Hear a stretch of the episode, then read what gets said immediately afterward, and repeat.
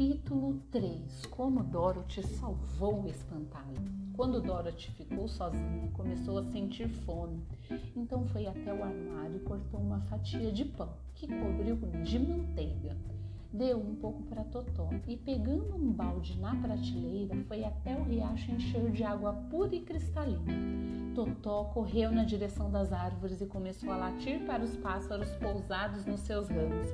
Dorothy foi atrás dele e viu frutos tão deliciosos presos aos galhos que colheu alguns, descobrindo que eram exatamente o que estava querendo para reforçar o seu desejo. Em seguida, voltou para casa e, tomando ela e Totó uma boa quantidade de água fresca e transparente, começou a se preparar para a viagem à Cidade das Esmeraldas. Dorothy só tinha um outro vestido que por um acaso estava limpo e pendurado num prego ao lado da sua cama. Era de guingão, quadriculado de branco e azul. E, mesmo com o azul meio desbotado de tantas lavagens, ainda era um belo vestido. A menina se lavou com todo cuidado, pôs o vestido limpo e arrumou sua touca cor-de-rosa na cabeça. Pegou sua cestinha, encheu com um pão do armário e cobriu com um pano branco. Em seguida, olhou para os seus pés e percebeu como os sapatos estavam velhos e gastos. Não vão aguentar uma viagem mais longa, Totó, disse ela. Totó olhou para ela com seus olhinhos pretos e balançou a cauda para mostrar que entendia o que ela queria dizer. Nesse exato momento, Dorothy viu em cima da mesa os sapatos de prata que tinham sido da bruxa do leste. Será que ficam bons nos meus pés? Perguntou a Totó. Seriam perfeitos para uma longa caminhada. Por que não, se gastam com uso? Tirou seus velhos sapatos de couro e experimentou os de prata, que couberam como se estivessem sido feitos sob medida para ela. Finalmente, ela pegou a cesta. Venha, Totó, disse ela. Vamos à cidade das Esmeraldas perguntar ao grande Oz como podemos voltar para o Kansas. Fechou e trancou a porta e guardou com todo cuidado a chave no bolso do vestido. E assim, com Totó trotando calmamente ao seu lado, começou a sua jornada. Havia inúmeros caminhos nas proximidades, mas ela não demorou muito para encontrar a estrada calçada com tijolos amarelos. Pouco depois, já caminhava a passos firmes na direção da cidade das Esmeraldas, com os sapatos de prata produzindo um tinido alegre no leito duro e amarelo da estrada. O sol brilhava, os pássaros cantavam lindamente e Dorothy nem se sentia tão mal quanto seria de se esperar de uma garota de repente arrancada do lugar onde vivia e transportada para uma terra desconhecida. Ficou surpresa enquanto andava de ver como aquela região era bonita. As cercas dos dois lados da estrada eram novas, pintadas de um azul alegre, e para além delas se estendiam plantações de cereais, hortaliças e legumes em abundância. Era óbvia a competência dos Mankins como agricultores capazes de manter lavouras muito produtivas. De tempos em tempos ela passava por uma casa e as pessoas saíam para olhar e se curvavam à sua passagem. Todos sabiam que havia sido graças a ela que a bruxa má tinha sido destruída e eles libertos da escravidão. As casas dos Mankins eram habitações curiosas, pois tinham forma circular, com um telhado que era uma cúpula arredondada. Todas eram azuis. Naquele país do leste, a cor favorita era o azul. Lá pelo fim da tarde, quando Dorothy já estava cansada de andar e começava a pensar em onde poderia passar a noite, chegou a uma casa bem maior que as outras. No gramado à frente da casa, muitos homens e mulheres dançavam cinco pequenos violinistas tocavam mais alto que podiam e todos riam e cantavam. Uma imensa mesa ali perto estava coberta de frutas e nozes deliciosas. além de tortas, bolos e muitas outras guloseimas. Todos cumprimentaram Dorothy com alegria e convidaram a menina para jantar e passar a noite naquela casa, pois ali moravam um dos Mankins mais ricos de todo o país e seus amigos estavam reunidos para comemorar o fim da servidão à bruxa malvada. Dorothy jantou muito bem e foi servida pelo próprio Monkey rico, que se chamava Bock. Depois sentou-se num banco e ficou olhando as danças. Ao ver seus sapatos de prata, Bock disse: Você deve ser uma grande feiticeira. Por quê? perguntou a menina. Porque está usando sapatos de prata e matou a bruxa má. Além disso, seu vestido tem a cor branca e só bruxas e feiticeiras usam branco. Meu vestido é quadriculado de azul e branco, disse Dorothy, alisando as pregas da roupa.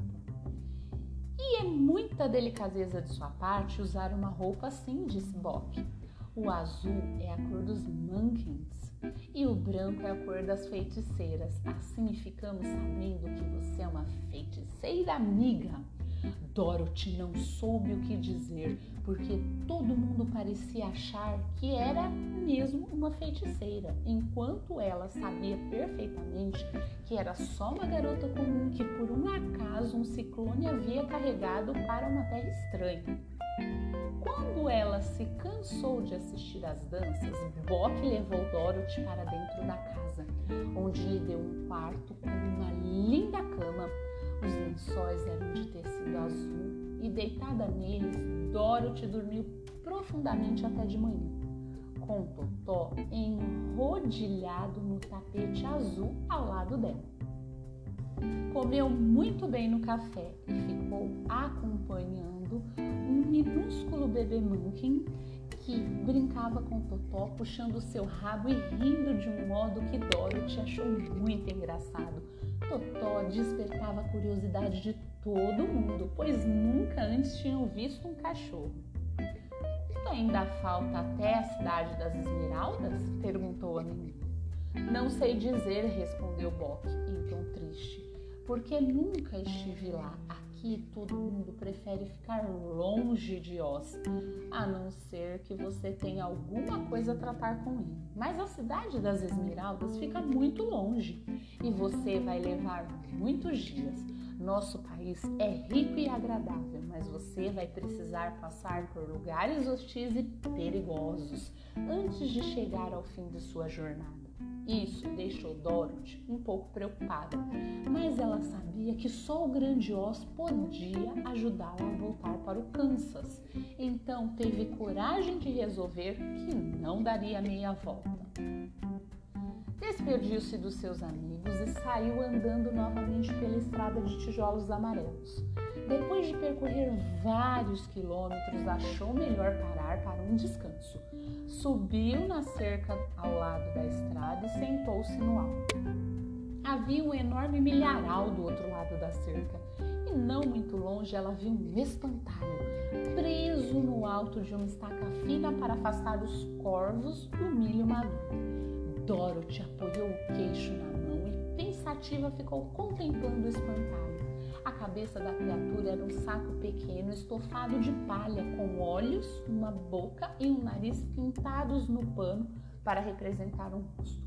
Um velho e pontudo chapéu azul que tinha sido algum monkey que empoleirava na sua cabeça e o resto do espantalho era um conjunto de roupas azuis gastas e desbotadas, que também tinham sido preenchidas com palha.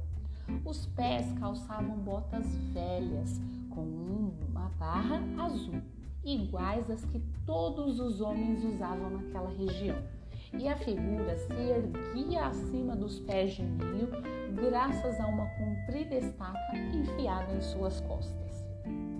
Enquanto Dorothy olhava interessada para o rosto pintado do espantalho, ficou surpresa de ver um dos olhos piscar lentamente para ela. Num primeiro momento, pensou que estivesse enganada, pois nenhum dos espantalhos do Kansas piscava olho, mas em seguida a figura fez um simpático aceno de cabeça para ela.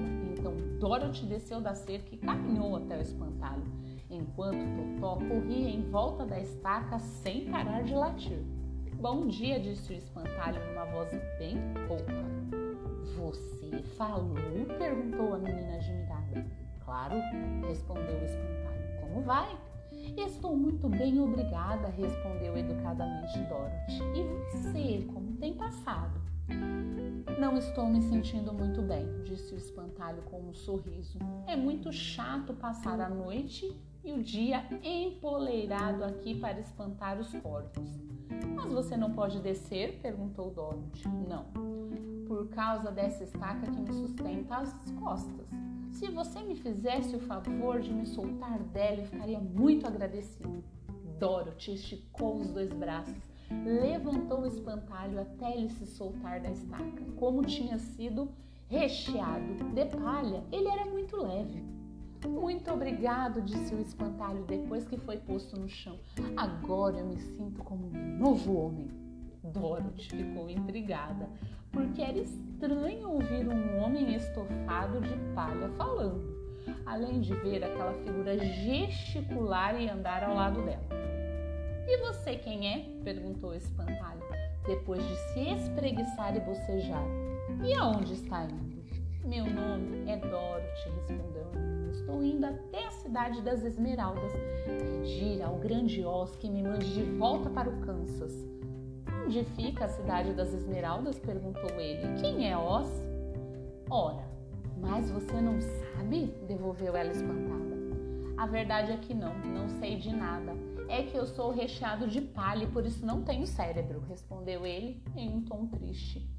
Ah, disse Dorothy, eu sinto muito por você ser assim.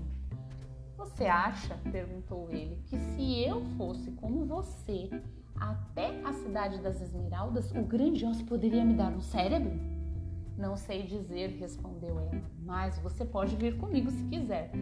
Se Oz não lhe der um cérebro, pelo menos você não vai ficar pior do que já está agora. Isso lá é verdade, disse o espantalho e continuou. O fato é que eu não me incomodo de ter as pernas, o corpo, os braços recheados de palha, porque assim eu não me machuco.